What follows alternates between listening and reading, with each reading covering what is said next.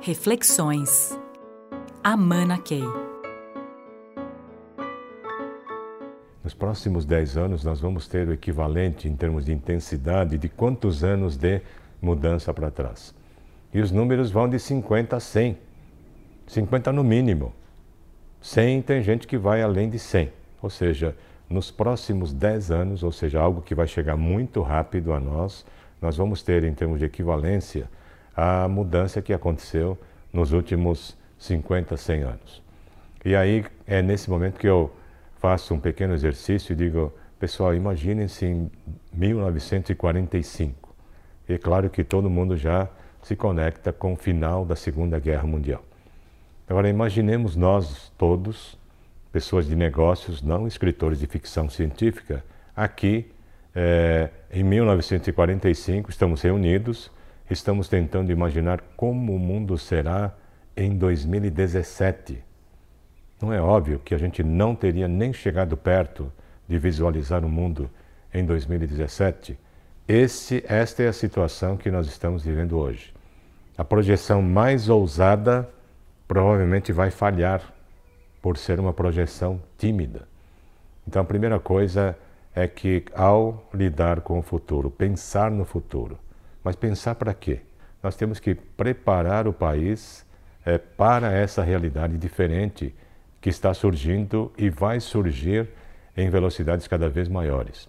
Porque eu tenho que especular sobre o futuro para começar a preparar a organização para esse futuro. Por quê? Porque senão nós não estaremos lá.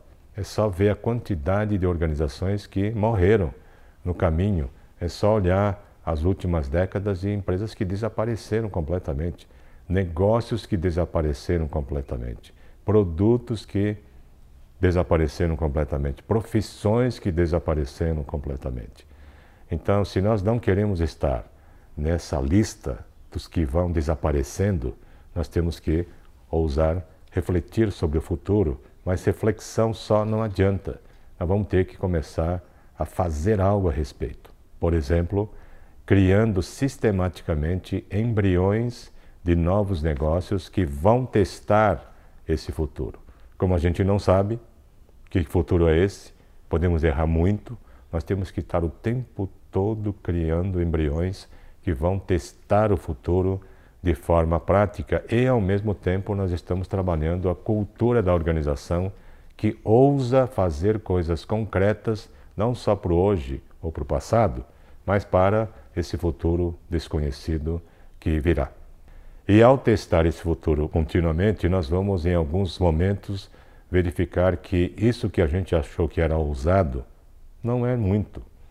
E de repente a gente pode achar que é, tem algo que a gente fez e parece que deu certo, e a gente começa a é, ficar mais ousado nas nossas projeções e fazer testes mais é, distantes, digamos assim, em relação a esses embriões. Então, parece que tem alguma coisa que nós podemos começar a fazer hoje para lidar com essa ambiguidade e essas incertezas que estão associadas inexoravelmente quando a gente começa a pensar no futuro. Reflexões. Amana Key.